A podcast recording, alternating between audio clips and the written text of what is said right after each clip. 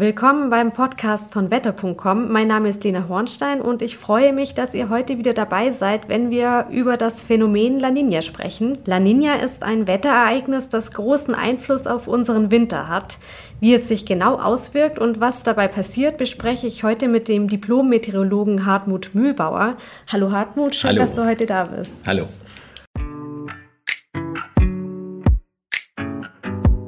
Schon jetzt äh, wird es ja auch immer kälter draußen. Ne? Der Winter mhm. kündigt sich langsam an, die Heizung muss schon aufgedreht werden und der Schal ist auch schon rausgeholt, zumindest bei mir. Ähm, Hartmut, hoffst du denn auf Kälte und Schnee oder kann das für dich eher noch ein bisschen warten? Also ich komme aus dem Allgäu und da bin ich aus meiner Kindheit viel Schnee gewohnt. Deswegen bin ich auch eigentlich ein Schneemensch. Ähm, ich hoffe schon auf viel Schnee, aber wir haben es ja in den letzten Jahren gesehen, das wird immer seltener. Also bei mir bedeutet äh, viel Schnee schon, also bei mir ist eigentlich eine Schneedecke erst so ab einem Meter. ja, so äh, sieht es bei mir nämlich auch aus. Ich liebe Schnee. Äh, wer die letzten Folgen angehört hat, äh, weiß es wahrscheinlich auch schon. Ähm, was ist euch denn lieber? Habt ihr lieber einen richtig kalten Winter, Winter oder wartet ihr jetzt schon auf den Frühling? Äh, schreibt uns das gerne unter unseren aktuellen Posts zum Podcast auf Instagram. Ähm, zurück zum Thema, Hartmut, zur La Nina. Weil, äh, habe ich ja vorher eingangs schon erwähnt, La Nina hat ja auch irgendetwas mit dem Winter zu tun oder mit unserem Winterwetter.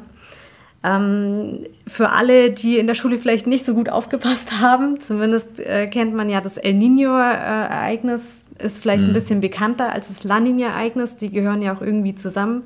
Da sprechen wir jetzt auch gleich nochmal näher drüber. Kannst du vielleicht ganz kurz noch erklären, was diese Ereignisse überhaupt sind? So einen kurzen Abriss. Genau, also da schauen wir jetzt mal in den Pazifik rein, also eigentlich ganz weit weg von uns, aber wir werden dann später noch sehen, dass es doch äh, Beziehungen zu uns gibt. Aber jetzt geht es erstmal ganz weit weg in den Pazifik. Ähm, Im Pazifik gibt es natürlich wie in jedem Ozean eine Meeresströmung und diese Meeresströmung, die führt im Grunde rund um den Ozean herum bis zum Äquator. Und äh, diese ähnliche Meeresströmung gibt es auch im Nordpazifik, aber der teilt sich sozusagen auf in einen südlichen Teil, wie die Halbkugeln halt auch sind, und einen nördlichen Teil. Und wir betrachten jetzt den südlichen Teil und in diesem südlichen Teil diese Meeresströmung, die macht, ich sage jetzt mal, komische Sachen manchmal. Mhm. Und ähm, deswegen muss man das ein bisschen genauer anschauen. Und den Teil, den wir jetzt genau betrachten, das ist der Teil äh, der Meeresströmung, die an der äh, südamerikanischen Küste entlang führt, also von Chile rauf bis Peru und äh, dann auch Richtung Ecuador und dann am Äquator abbiegt sozusagen. Diese Meeresströmung, die geht's jetzt. Und ähm, da haben wir Temperaturanomalien. Also wir sprechen jetzt von der Wassertemperatur, aber auch von der Lufttemperatur. Und da gibt es eben diese beiden Phänomene El Nino und La Nina. Und ähm, wenn ich vielleicht zunächst mal auf La Nina gehe, La Nina ist im Grunde eigentlich das Phänomen, dass ähm, diese Wasserströmung, diese äh, kalt, die kaltes Wasser von der Antarktis Richtung Äquator führt, einfach verstärkt ist. Also diese Strömung ist dann einfach stärker. Das Wasser ist noch kälter, als es eh schon ist.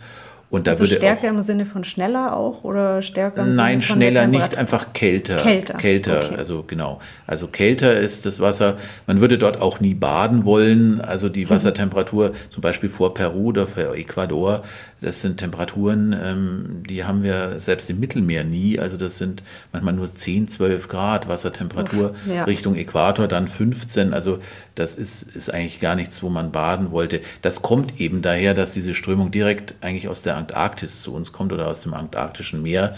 Äh, nicht zu uns, sondern natürlich äh, an Chile vorbei Richtung genau. Peru. Und bei La Nina ist diese Strömung einfach verstärkt. Also da haben wir eigentlich einen Normalzustand, der aber einfach stärker ist, heißt kälter. Mhm. Und bei El Nino ist es jetzt aber ganz anders. Das ist eigentlich die wirkliche Anomalie. Da dreht sich dann alles um. Man kann fast sagen, da dreht sich die ganze Strömung um. Da strömt das Wasser also nicht vom, von der Antarktis nach Norden zum Äquator, sondern eigentlich fast umgekehrt. Und deswegen kommt warmes Wasser vor die Küste Chiles. Und ähm, das hat dann zur Folge, dass es dort auch was das Wetter angeht, sich völlig verändert. Das warme Wasser bringt natürlich Wolken mit, bringt Regenfälle mit und dann regnet es in Regionen, wo es sonst nicht regnet. Und das hat dann wirklich auch katastrophale Auswirkungen.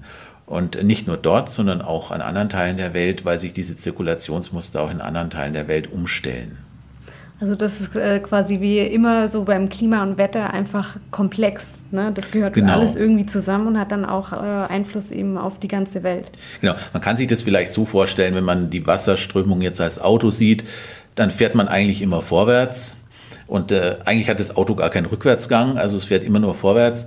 Und dann geht es aber plötzlich, und das ist jetzt eben El Nino so, dass es dann plötzlich doch rückwärts fährt, obwohl es eigentlich gar keinen Rückwärtsgang haben sollte. Und das ist eben dieses Anormale, dieses Ungewöhnliche an diesem El Nino-Ereignis. Genau, also nochmal zusammengefasst, El Nino ist quasi das Auto im Rückwärtsgang, wo es ein genau. bisschen wärmer wird. La Nina ist eigentlich der Normalzustand nur verstärkt, sprich genau. noch kälter mhm, genau. in der Strömung dort.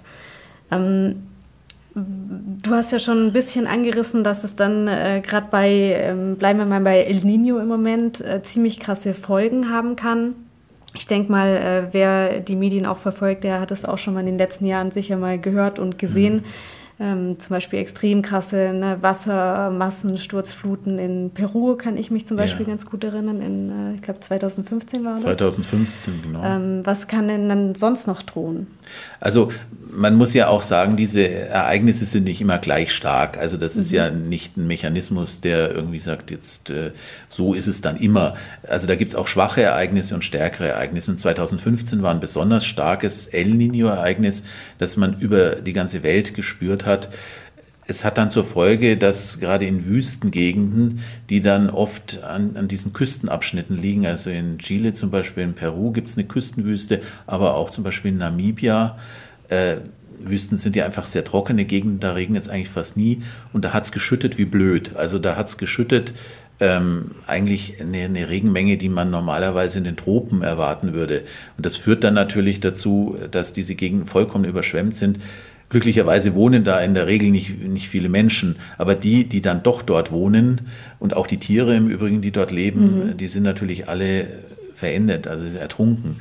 Und ähm, andersrum, weil sich ja bei dieser Zirkulation einfach alles verändert, ist es dann aber in Gebieten, wo es eigentlich normalerweise regnet, ist es dann total trocken. Mhm. Und ähm, deswegen war es zum Beispiel äh, in Ostafrika über eineinhalb Jahre lang viel zu trocken. Und äh, in den tropischen Gebieten auch, also Kenia zum Beispiel, liegt ja in den Tropen, da sollte es eigentlich fast jeden Tag regnen. Ähm, und da hat es eineinhalb Jahre nicht mehr geregnet. Also mhm, da ist die ganze Ernte vernichtet gewesen. Ähm, die Menschen sind dann natürlich auch in der Folge gestorben, weil sie einfach verhungert sind. Und ähm, da sind Tausende von Menschen gestorben. Auch in Australien äh, ist es so, dass diese extremen Brände häufig auf El Nino-Ereignisse zurückgehen. Oder andersrum gesagt, in El Nino-Jahren sind diese Brände besonders schlimm und im Jahr 2015 wurde ja auch in Australien die höchste Temperatur gemessen, die jemals gemessen wurde mhm. in der australischen Wüste. Ähm, das sind einfach alles Folgen dieses El Nino-Ereignisses. Mhm, krass. Äh, auf La Nina, was das für Auswirkungen hat auf unser Wetter, kommen wir jetzt auch gleich noch zu sprechen. Was ähm, mich jetzt auch noch interessiert ist, ähm, wie oft kommt denn El Nino und La Nina vor? Also im Grunde ist das ein äh, äh, Wirkmechanismus, den man sich so vorstellen muss. Es ist schon, die meiste Zeit ist diese Meeresströmung ganz normal. Ja. Also nicht auffällig. Und La Nina, man kann jetzt nicht sagen, es kommt alle, was weiß ich, sieben Jahre vor oder mhm. so. Früher hat man das gedacht, aber hat dann auch festgestellt, dass es so ganz nicht stimmt. Ähm, aber man kann jetzt so über den Daumen gepeilt sagen, El Nino zum Beispiel kommt in etwa alle sieben Jahre vor. Das stimmt, aber es gibt auch manchmal nur fünf Jahre dazwischen und manchmal ist es auch recht schwach. Ähm, aber so im Schnitt sind es alle sieben Jahre. La Nina folgt eigentlich dem El Nino-Ereignis. Das ist dann wie, wenn sich sozusagen, wenn sich das El Nino ausgetobt hat mhm. und das Ganze wieder richtig rumzirkuliert. Wie so eine Ausgleichsbewegung. Ja, so eine Ausgleichsbewegung, als hätte dann das kalte antarktische Wasser sozusagen vor, jetzt mal mit Macht vorzustoßen, ja. äh, um dieses El Nino-Ereignis, also dieses verkehrt rumströmen zurückzudrängen. Und das nennt man dann La Nina. Deswegen kommt La Nina im Grunde immer etwa ein Jahr nach El Nino. Das passiert auch eigentlich fast immer. Sehr spannend. Ähm, übrigens, wenn euch unser Podcast gefällt, dann würdet ihr uns äh, total helfen, wenn ihr unseren Kanal abonniert. Äh, jeden Freitag kommt da nämlich eine neue Folge von uns raus äh, zu dem Thema Wetter, Klima und so weiter. Also drückt gerne auf den Abonnieren-Button. Du hast ja schon ne, gesagt, dass auf El Nino folgte ein La Nina-Ereignis in der Regel. Die wechseln sich quasi dann ja auch so ab. Kannst du denn jetzt was zu der aktuellen Lage im Moment sagen? Also im Grunde ist es so, wir hatten Anfang dieses Jahres einen Höhepunkt des La Nina-Ereignisses. Das hat Mitte letzten Jahres angefangen, so etwa im Jahr September etwa, sich aufzubauen und hat dann so im Dezember und im Januar seinen Höhepunkt erreicht, ist dann wieder abgeflacht. Normalerweise würde man dann davon ausgehen, äh, wenn das La Nina-Ereignis abflacht, dass es dann wieder in den Normalzustand wechselt, also alles einfach ganz normal ist. Ähm, ist aber nicht passiert. Es hat zwar sich sozusagen, also diese Anomalie ein bisschen zurückgebildet, also die Wassertemperaturen sind wieder angestiegen auf Normalzustand bis etwa August. Dann war es so, wie es halt immer ist im Pazifik. Und dann sind die Temperaturen aber wieder zurückgegangen. Und im Augenblick sehen wir eben, dass wir schon wieder in ein La Nina reingerutscht sind, also schon wieder die Temperaturen deutlich zu kalt sind, Richtung Winter jetzt hin. Und ähm, das bedeutet, wir werden gleich anschließend auch diesen Winter wieder ein La Nina-Ereignis bekommen. Also La Nina ist jetzt quasi auf La Nina gefolgt. Genau. Wer auf unserer Seite öfters unterwegs ist, hat es vielleicht sogar schon äh, gesehen, weil wir mhm. da auch ein Video mit dir gemacht haben, genau. Hartmut. Da kann man auch noch mal reinschauen, wenn man Lust hat. Und da sieht man dann auch noch mal, noch mal ganz schön die Tabelle in dem Video, ne? genau. wie die Temperaturentwicklung äh, stattgefunden hat. Da habe ich das auch ein bisschen besser erklärt, äh, vielleicht mit, mit der Zirkulation im Pazifik. Also wer das jetzt nicht ganz verstanden hat und sich aber trotzdem interessiert, wie das eigentlich funktioniert, weil es ist auch echt spannend. Ähm, der kann da vielleicht noch mal reingucken, dann ja, visuell kann man da vielleicht dann das ein bisschen einfacher sogar noch genau, verstehen. kann das Wissen von hier quasi noch ein bisschen mhm. vertiefen. Ähm, La Nina ähm, ist jetzt, äh, kommt jetzt ja quasi nochmal. Ist es dann eigentlich jetzt was Besonderes, weil es zweimal hintereinander passiert? Im Grunde schon. Ähm, Im Grunde hat man das eigentlich in früheren Jahrzehnten ähm, nicht beobachtet. Also ich muss sagen, man beobachtet diese Ereignisse schon sehr lange. Ähm, gerade das El Nino-Ereignis, weil es halt immer so fatale, katastrophale Auswirkungen hat. Mhm. Da gibt es Berichte sogar äh, von 1791, 92. Krass. Weil halt einfach viele Menschen gestorben sind, weil das dann in die mhm. Chroniken kam. Und ähm, also es ist jetzt nicht so, dass man das erst jüngst beobachtet, aber man hat eigentlich erst in den letzten Jahrzehnten wirklich verstanden, wie diese Phänomene zusammenhängen. Und deswegen hat man das La Nina-Ereignis eigentlich auch erst seit kurzem wirklich beobachtet. Und da war es einfach immer nur einmal. Also das ist einfach auf, schön brav auf das El Nino-Ereignis gefolgt, mhm. im nächsten Jahr, im nächsten Winter quasi. Und dann war wieder ein paar Jahre Normalzustand. Mhm. Und jetzt hat man äh, beim letzten La Nina-Ereignis 2010 oder stärkeren La Nina-Ereignis, muss man sagen, 2010, hat man äh, festgestellt, dass das plötzlich zweimal kam. Also 2010 und 2011. Und jetzt ist es ja auch so, also wir haben auch jetzt den, werden den zweiten La Nina-Winter haben. Also es ist jetzt zweimal hintereinander im Grunde schon so, dass La Nina quasi zweimal kommt. Mhm, spannend. Und wir haben vorher auch ein bisschen gespoilert schon, dass La Nina eben auch Auswirkungen auf unser Winterwetter hat.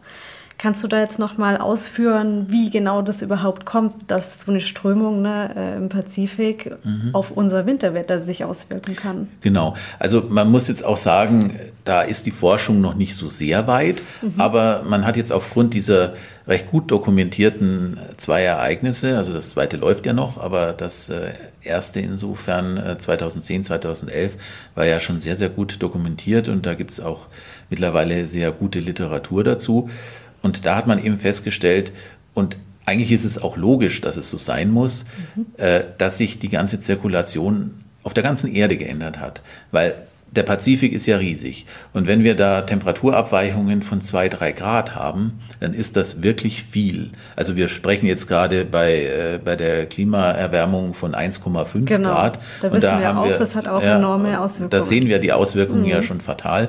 Und wenn das mal zwei, drei Grad sind, dann ist das eben doppelt so viel. Das betrifft dann natürlich nicht die ganze Erde, sondern nur einen Teil der Erde. Aber der Pazifik ist halt nicht ein kleiner Teil, mhm. sondern der größte Teil der Erde. Und, ähm, und da sehen wir halt, dass sich auch ähm, nicht nur die Strömungen in, in, äh, in den Weltmeeren ändern, übrigens auch im Atlantik ändert sich dann die Strömung ein bisschen. Ähm, da sehen wir zum Beispiel auch, dass der Golfstrom etwas schwächer wird und dann nicht mehr im Winter so kräftig warm Wasser aus der Karibik zu uns bringt. Und mit dem Golfstrom kommen ja eben auch die Luftströmungen zu uns und die werden dann eben auch schwächer. Und das hat man durchaus 2010, 2011 beobachtet in Mitteleuropa, dass diese Strömungen halt schwächer wurden und dass die Winter streng waren. 2010, 2011 waren die letzten richtig strengen ja, Winter in Mitteleuropa. Mich. Und da gab es dann auch den Meter Schnee locker mal. Ja. Ähm, und jetzt der letzte Winter war ja in einer ganz langen Reihe viel zu milder Winter, die man ja überhaupt gar nicht mehr Winter nennen konnte, mhm. sondern äh, so ein lauer Spätherbst, könnte man sagen. ähm, war ja jetzt der letzte Winter, der erste wieder, wo es auch in ganz Europa mal richtig winterlich wurde. Ich kann mich noch an die Bilder erinnern, äh, Spanien verschneit ja, Madrid, unter einer meterdecken, äh, meterdicken Schneedecke. In den Alpen, also in den Südalpen, hat es an einem Tag mal vier Meter geschneit. Mhm, das heftig. hat man auch noch nicht gekannt, ähm, mit den entsprechenden Folgen natürlich. Und in Holland waren die Grachten zugefroren. Und das waren sie, glaube ich, zum letzten Mal zu der großen holländischen Malepoche, ich glaube im 18. Jahrhundert. Mhm. Richtig heftig. Ja. Es war eigentlich ja ein Winter nach, nach unserem Geschmack sozusagen, ja, letzt, letzter Fall. Winter. Jetzt kommt ja nochmal La Nina. Äh, können wir uns jetzt nochmal über so einen tollen Winter freuen? Kommt nochmal richtig viel Schnee und Kälte? Kannst du dazu schon was sagen? Also es ist anzunehmen, sage ich mal so. Natürlich gibt es auch, es gibt auch Ausnahmen. Also es ist ja nicht so, dass äh, das Wetter ist ein chaotisches System da gibt es keine Regelmäßigkeiten. Also, aber die Ausnahmen bestätigen da auch manchmal die Regel. Also ich will jetzt nicht sagen, dass jetzt kein kalter Winter kommt damit, aber ich will sagen, sicher kann man sich nicht sein. Aber ähm, 2010, 2011, also diese zwei La Nina-Ereignisse hintereinander, die wir da betrachtet haben, da waren es zwei kalte Winter aufeinander. Und zwar richtig kalte. Mhm. Und der letzte war schon relativ kalt. Jetzt kommt es wieder so mit La Nina. Ich würde jetzt mal sagen, es spricht eigentlich alles für einen eher kalten Winter. Und ähm, es, man sieht es ja jetzt auch schon so, die Mittelwerte der Monate gehen auch bei uns in Mitteleuropa so langsam zurück. Also diese hohen Abweichungen nach oben, die gibt es eigentlich auch nicht mehr. Hat es in diesem Jahr auch nie gegeben. Und ja, ich gehe, also ich persönlich würde jetzt äh, mich zu der Prognose verleiten lassen, dass es wahrscheinlich wieder ein strenger Winter wird. Ob er so streng wird wie der letzte, ob er vielleicht in anderen Regionen streng wird, ähm, das kann man jetzt natürlich nicht sagen bei so einem weit entfernten Ereignis. Aber ich denke schon, dass wir wieder auch ähm, ordentliche Schneebilder sehen in diesem Winter. Ja, das sind auf jeden Fall gute Nachrichten für Winterfans. Ja. Da draußen hast du dich jetzt hast du schon auf jeden Fall die Hoffnung geschürt. Das ist doch schon mal gut. Die Frage, die bei sowas natürlich jetzt auch mal so ein bisschen aufkommt, ja, jetzt steht quasi wieder ein bisschen ein strengerer Winter bevor oder zumindest so ein, so ein typischer Winter, sag ich mal, so wie man sich den vorstellt. Aber gleichzeitig ist ja auch der Klimawandel im vollen Gange. Wie, wie passt das eigentlich zusammen?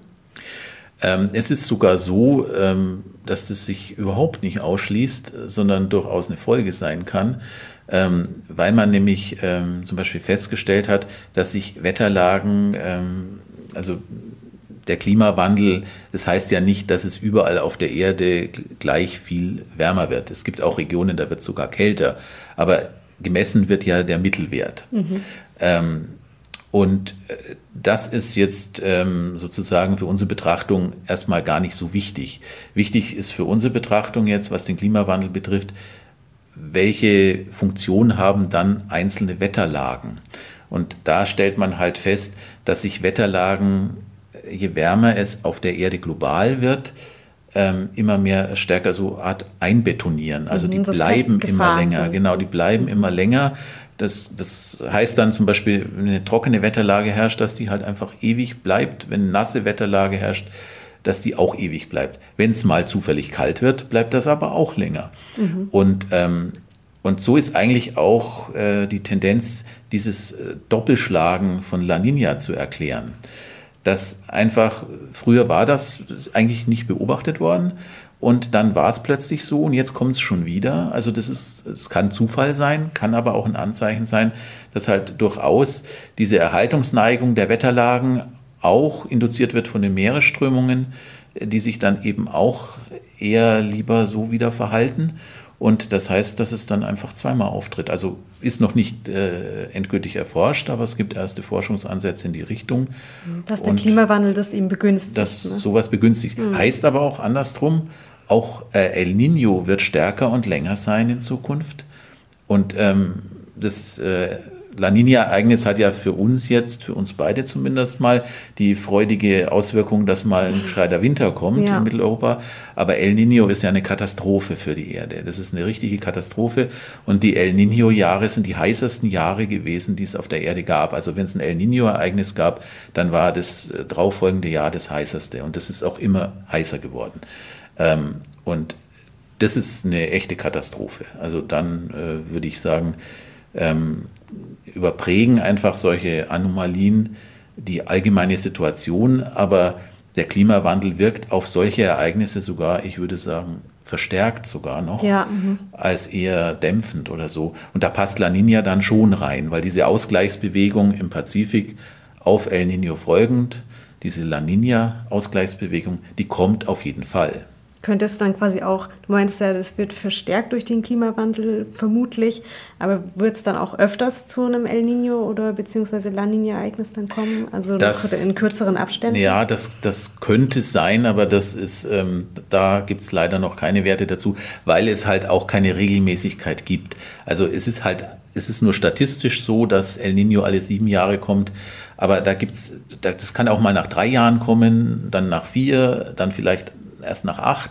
Also deswegen ist es schwierig, da einen statistischen Zusammenhang zu sehen. Ähm, könnte sein, dass auch El Nino häufiger auftritt, wird von vielen Wissenschaftlern sogar bejaht, ist auch ähm, vom Denken her logisch, aber muss nicht sein. Es kann auch sein, dass die Ereignisse trotzdem, weil es ja eine Anomalie ist, also selten kann man ja auch nicht sagen, aber halt nicht so häufig auftreten, genau. aber auf jeden Fall das Ereignis selbst viel, viel stärker wird. Und das ist ja eh schon katastrophal. Genau, also es hat ja, ja auch. und wenn es noch stärker mhm. wird, also ich sage jetzt mal so, ähm, es ist halt schon ein Unterschied, ob es irgendwo 40 Grad hat oder 45 oder 48 Grad. Ja, total weil das sind Temperaturen, die Menschen nicht mehr aushalten und deswegen äh, machen da zwei, drei Grad mehr dann schon eine sehr, sehr extreme Wirkung. Und äh, wenn es in Gegenden regnet, wo viele Menschen wohnen, die es gewohnt sind, dass es dort regnet und einfach dann nicht mehr regnet, über äh, ja, eineinhalb Jahre hinweg, dann ist das einfach eine Katastrophe. Mhm, also das sind fatale Auswirkungen. Das, das, kann man auch nicht, man kann die Menschen ja nicht einfach umsiedeln für die eineinhalb Jahre. Ja, nee, das geht nicht. Und dann weiß man ja auch nicht, wann das nächste wieder kommt. Ne? Eben, genau. Ja. Also so mal so viel mal zu dem Blick in die Zukunft. Mhm. Müssen wir halt schauen, wie sich das äh, weiterentwickelt. Wir werden auf jeden Fall auf Wetter.com mit dir, denke ich mal, auch nochmal ein Video dann machen in den nächsten Monaten, wie sich La Nina weiterentwickelt hat. Oder? Genau, wir sehen ja jetzt äh, die Zukunft. Also ich werde jetzt das Ganze beobachten und dann werden wir, denke ich mal, in den nächsten Wochen sehen, wie stark äh, La Nina sich dann ausprägt. Das ist ja auch spannend. Ähm, kann ja auch sein, dass es nicht ganz so stark wie das letzte Jahr wird. Es kann aber auch sein, dass es noch stärker wird. Das äh, ist ja im Augenblick noch nicht ganz abzusehen.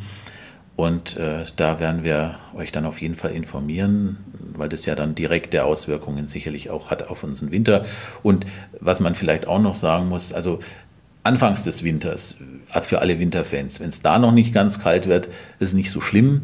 La Nina wirkt sich immer eher aufs Ende des Winters aus, also eher so auf Januar, Februar bei uns, weil das dauert auch eine Weile, bis sich diese ganze Zirkulation dann halt umstellt und das Ganze dann auch sozusagen vom Pazifik bis zu uns kommt, in Anführungszeichen. Okay, also wir müssen noch ein bisschen Geduld mitbringen für den Meter Schnee.